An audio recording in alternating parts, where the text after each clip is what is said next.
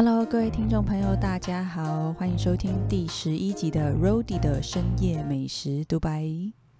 大家好啊，现在是五一连假的最后尾声，我们这集上架时间差不多就是大家连假要放完的时间。对，那大家连假都过得好吗？诶，最近这几天刚好台北啊，好像全台湾各地蛮多地方都在下雨的。所以就 蛮可惜的，连假期间竟然大下雨，诶，不知道大家都如何度过呢？有没有好好的休息呀？或者是想做的事有没有都去做了呢？没有也没关系，在家躺着其实也是蛮不错的廉价休闲活动。我最近不知道为什么睡得比较差一点，就是容易做梦，对，已经连续两三天。睡觉睡一睡都会一直做到梦，对，其中有一天梦我觉得蛮特别的，可以跟大家分享一下。前天吧，前天我做梦，梦到我的梦境里有非常多的蛇，就是我明明在朋友家的客厅，但是不知道为什么就一只接着一只的蛇出现，就大家赫然发现，呃，沙发上怎么有蛇，然后就会有点害怕，然后就过一阵子，另外一边的沙发也出现了蛇。电视机那边也有蛇，房间里也有蛇，这这这个到底是谁？为什么他家到处都是蛇？我这实在是太害怕了。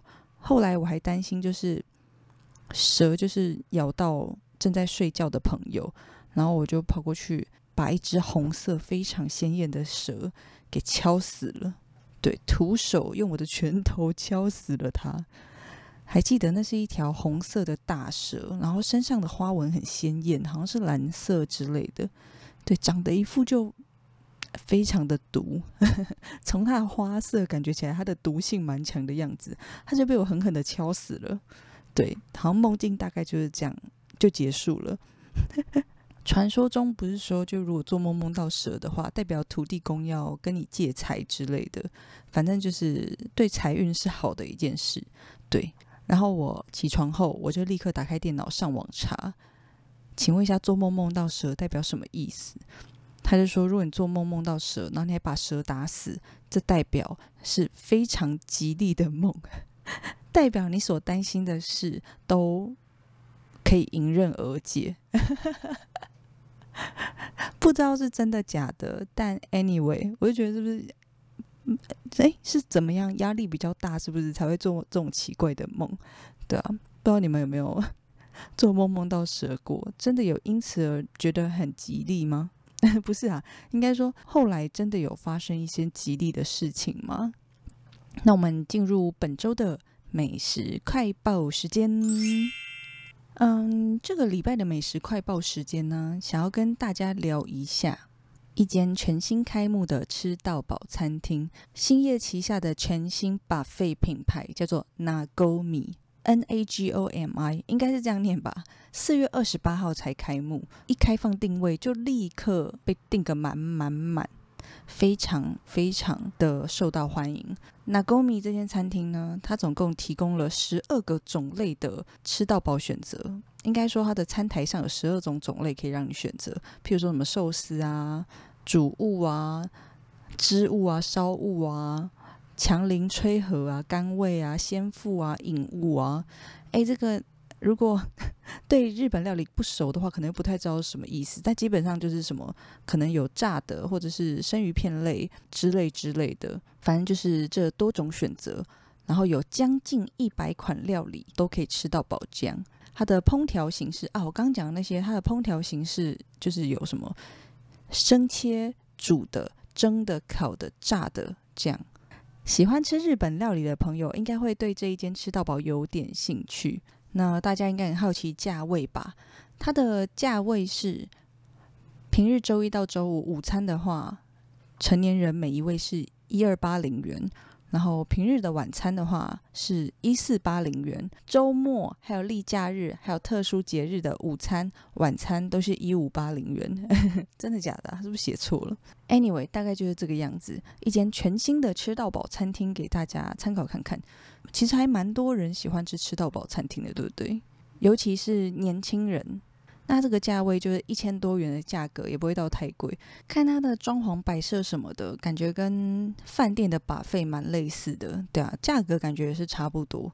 对，那就给大家参考看看啦。另外还有一间，就是最近不知道为什么也重新串红的一间吃到饱，这是甜点吃到饱。这不是一间新开的店，但不知道为什么最近又开始。我在我的脸书啊各处啊划一划，就会看到有人推荐这一间，这间叫做彻斯叔叔吃到饱。哎，我其实我有点讶异耶，因为彻斯叔叔不知道大家有没有听过这一间店，它是我很常在台北车站会买的一个蛋糕店，它是卖 cheese 蛋糕吧，就很便宜，可能两百块左右，然后就可以买到一个圆形的蛋糕。当然，它就是嗯。不是说什么非常大，非常怎样，但就是一整个圆形的，不知道几寸啊，四寸、六寸之类的。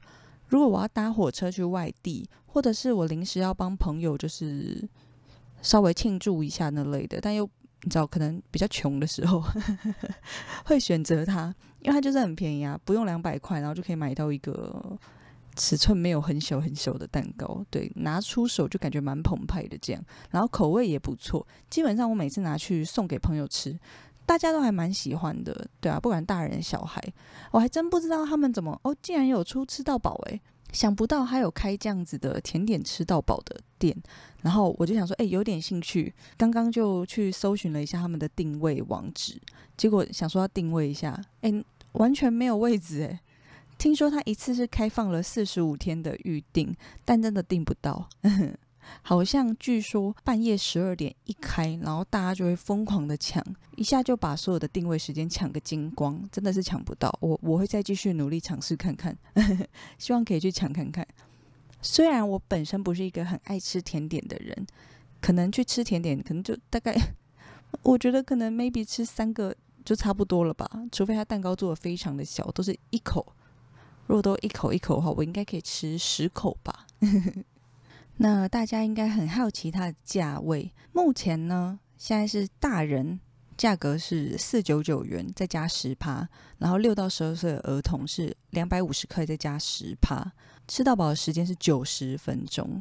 对，那我觉得它，因为我其实就没那么爱吃甜食嘛。它还蛮不错的是，它不只是主打甜食吃到饱，它里面还有一些咸食也可以让你吃。它不只有蛋包饭，还有拉面，对，那就可以综合一下，因为就没有办法一直都只吃甜的嘛。反正就我觉得还蛮不错的啦，就是可以推荐给爱吃甜食的朋友参考看看，或者是你知道很喜欢吃吃到饱的朋友也可以参考看看，大概是这个样子啦。那我们接着进入本周主题。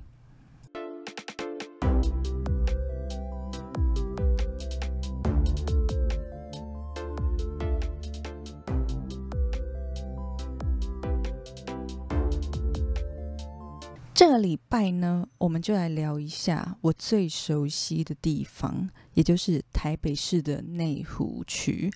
我真的是从小就住在内湖，从出生的那一天起，就是土生土长的内湖人。内湖的话，哈，有几个主要吃饭的地方，就有点像那种美食一条街的概念。例如说七三七巷，嗯，湖光市场。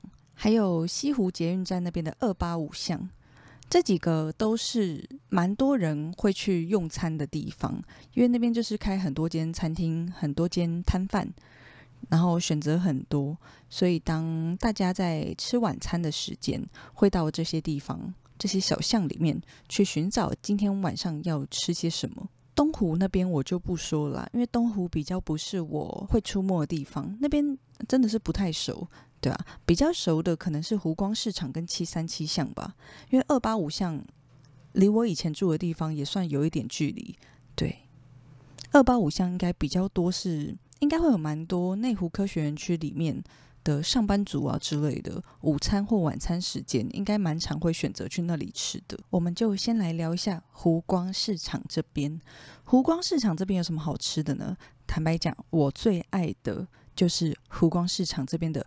无名霸丸这间肉圆店，它好像一直以来生意都非常的好，而且名气也很响亮。在网络上嗯，也算是名气蛮高的，有蛮多人就是知道说，哇哦，原来内湖有一间很好吃的霸丸，就是这间霸丸店。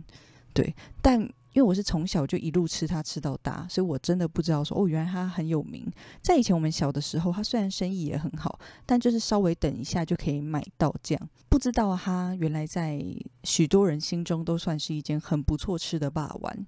对，对我们来讲，我们就是习以为常的日常啊。它就是我们每天想吃就吃得到的食物。妈妈假日去菜市场买菜，就会顺便去买几颗霸丸，还有什么贡丸汤、味增汤回家配。大概就是这样。真的不知道原来它如此的红啊！它的酱料呢是粉色的，不是我在新竹吃到那种颜色会再深一点点。它就是淡淡的粉色，吃起来就是甜甜的这样。然后它会额外加酱油，还有会加蒜。嗯，但我自己是不加蒜的，我都跟老板讲说不要加蒜，不然嘴巴会很臭。我不太喜欢吃完蒜之后呢，满嘴臭味的感觉，会觉得好困扰。我的一天都非常非常的蒜味浓厚。那它的霸丸呢？嗯，我从它的烹调方式感觉它是有蒸跟炸，对，感觉它两个都有经过，就是先蒸再接着炸。然后再起锅，然后给客人这样。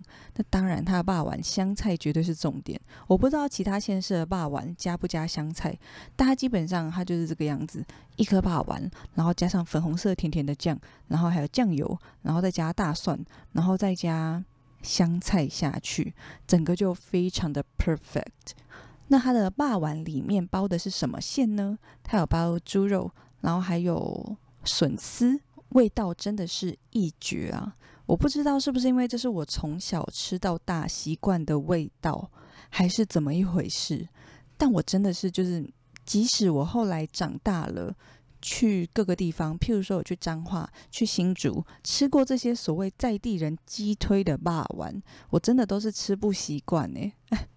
我我就是想要回去内湖，千里迢迢的，就是为了吃这个霸丸。那这间店呢？它的营业时间，嗯，对一般上班族来讲，还真的是吃不太到哦。我记得我都是早上上班的时候，在公车上八点多经过的时候，会看到他感觉刚开始准备要营业。然后当我下班的时候，晚上六七点，他真的是已经关喽。大概要在五点四点以前去买才买得到。对，所以就是它大致上是否那些嗯。白天的客人，一般上班族想吃，应该就只能等假日了。我自己是觉得好像蛮多，就是去逛菜市场的阿妈或者是妈妈、家庭主妇那类的，他们买完菜就会去坐在那边吃个霸王，喝个汤，然后休息一下，然后再回家继续做家事之类的。我觉得应该是内湖妈妈们蛮爱的一间店吧。虽然我不是我不是内湖妈妈，但我也是非常的喜爱它。对，即使我们现在已经长大，搬到其他县市居住，已经没有再住在内湖了，还是偶尔会很想要特别飞奔过去吃那个霸丸，大概就是这个样子。这间算是在网络上也很红了，大家如果对霸丸有兴趣的话，也可以到内湖试试看这一间。但就如我所说的，不要太晚去，太晚去就会买不到。再来呢，还有一间是在湖光市场。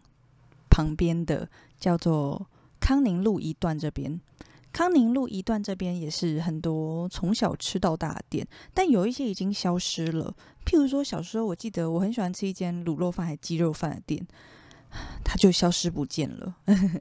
而且它是在我还小的时候就不见了。我可能国小的时候很常吃它，结果国中、高中的时候，它就突然换了，替换成别的摊位。后来好像陆陆续续变成水饺店，然后又变蒸包店，然后变卤味店。对，那个位置不知道为什么就一直不停的换。好，所以我 所以就也没有办法。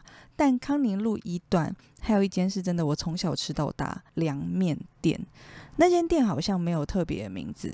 但是它就是蛮大一间店面，它分成两半，一半是在卖冰，然后一半是卖凉面鱿鱼羹。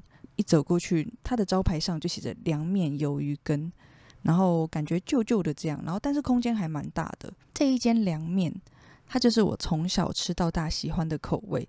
它吃起来有一点微微的甜度，就那种吃起来甜甜的凉面，然后是酱油跟麻酱，然后还有一点小黄瓜这样，就是。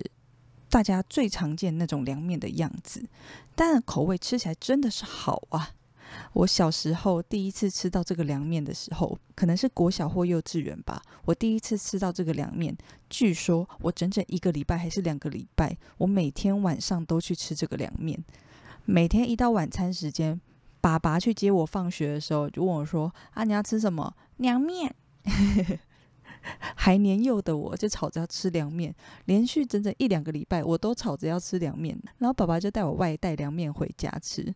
这件事我印象到现在都还很深刻啊。虽然我那时候很小，但我就是喜欢，我就要一直吃，一直吃，一直吃，吃到有一天我真的是腻到不行了，然后我就会可能隔一个月都不吃，然后接着再维持正常，可能一个礼拜吃一次凉面这样。这间凉面店就是这样子。让小时候的我爱到不行，长大后，嗯，长大后，因为就你知道食量比较大，所以比较少去吃那间凉面了。虽然我还是会加大了，我记得它加一点点辣，好像也蛮好吃的，但就会觉得不够满足。对，长大后的我们想要再吃一些更豪华的食物，譬如说我们吃铁板烧什么的，或者会走到附近吃东山鸭头啊、沙威玛之类的。那凉面就变成我们不会在每个礼拜都去吃，但是这一间呢，即使如此，就还是每每个月每个月会去吃，尤其夏天的时候，特别的喜欢去吃它。那这间店呢，它还有卖鱿鱼羹，而且我记得它的鱿鱼是有卖生鱿鱼跟那种有裹有裹那个粉浆吗？那是叫粉浆吗？就是那种白白胖胖的鱿鱼羹，外面有裹东西的。有生鱿鱼，就一看就是一脸鱿鱼的样子，然后或者是长得鱿鱼羹，一脸羹，这样形容有人听得懂吗？Anyway，就是这个样子，它可以算是我对鱿鱼羹的第一印象。所以我小时候一直误以为所有的鱿鱼羹店都会有这种不同的鱿鱼让你选。对你喜欢吃真正的鱿鱼，你就直接点生鱿鱼；然后你想要吃就是。吃起来比较不像鱿鱼的，就点鱿鱼羹，大概是这样。那它就是一间我觉得吃的很习惯，然后也从小吃到大，很喜欢的好味道，跟大家分享一下。哎，可能是因为居住地的关系吧，就是家里的关系，所以我比较常去的是湖光市场。对，那后来长大后稍微搬了个家。家里就变成离七三七巷比较近一点，也因此开始吃一些七三七巷的餐厅小店。嗯，七三七巷我自己吃来吃去后，以点台率来看的话，就是几乎每次去都很常会买的。就是猪大郎的猪血糕，那这一间基本上它现在在全台很多地方它都有分店了，所以就还不错。它就是一个很大很大很大只的猪血糕，有别于平常一般的猪血糕，它就是特长，非常的长，然后让人视觉效果感觉就很好。对，之前有实况的时候去吃过了几次，那聊天室对这也蛮感兴趣的。那以前是这样的，只要我每次跟我妈妈说：“妈妈，我等下去逛七三七，跟同学一起。”我妈都一定会叫我要带猪大郎的猪血糕回家给她吃。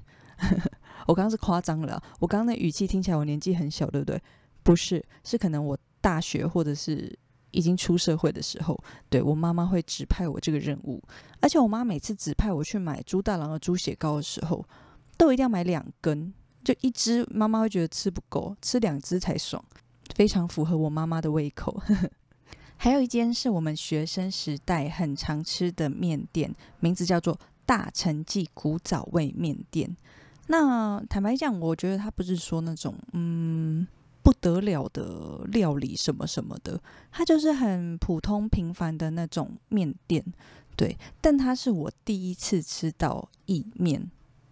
我第一次吃到意面就是在这一间店，对，就是那种扁扁的黄色，带一点透明度，不是台南那种炸的意面。这是第一次吃到意面，然后就那个时候我记得觉得很新鲜，找第一次吃到这这样子的面条，对，就是在大成记。那我刚刚查了一下，才发现，哎，它竟然没有倒，没有倒这件事算是蛮厉害的哦。因为我后来基本上千里迢迢，我就不可能说我只是想去吃个干面嘛。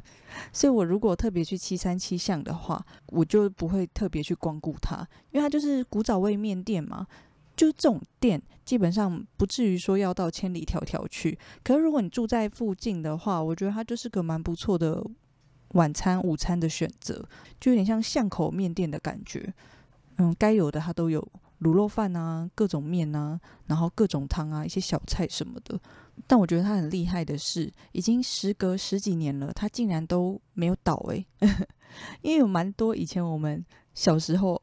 爱吃的七三七的美食，像葱抓饼啊，还有卤味啊，现在好像倒的倒，要不然就是虽然还有卤味店，但感觉老板已经不是以前的，已经不是以前我们在光顾时候的老板了，对，都换人了。其实内湖还有非常多就是好吃的东西，只是因为我个人是这样的，吃到喜欢的我就会一直吃，像。湖光市场的霸丸，我这一生大概吃了几十次啊，还是有还是有个一百次了，就是真的很常吃。以前夸张的时候，还甚至一个人吃了三个，就吃到有点快要吐的感觉。吃三个有点会会腻啦，我就吃两个差不多，吃两个再配碗汤，就觉得哦好饱哦，饱的不行，非常的爽。那还有一间就是往大湖公园的方向有一间火锅店。哎，这个我非常的想吃。他在网红界非常的红，宅女小红啊，还有国差马来模，他也非常的喜欢这间火锅店，叫做卡拉拉。但我一直都还没有去，因为要约朋友约到这么远的地方。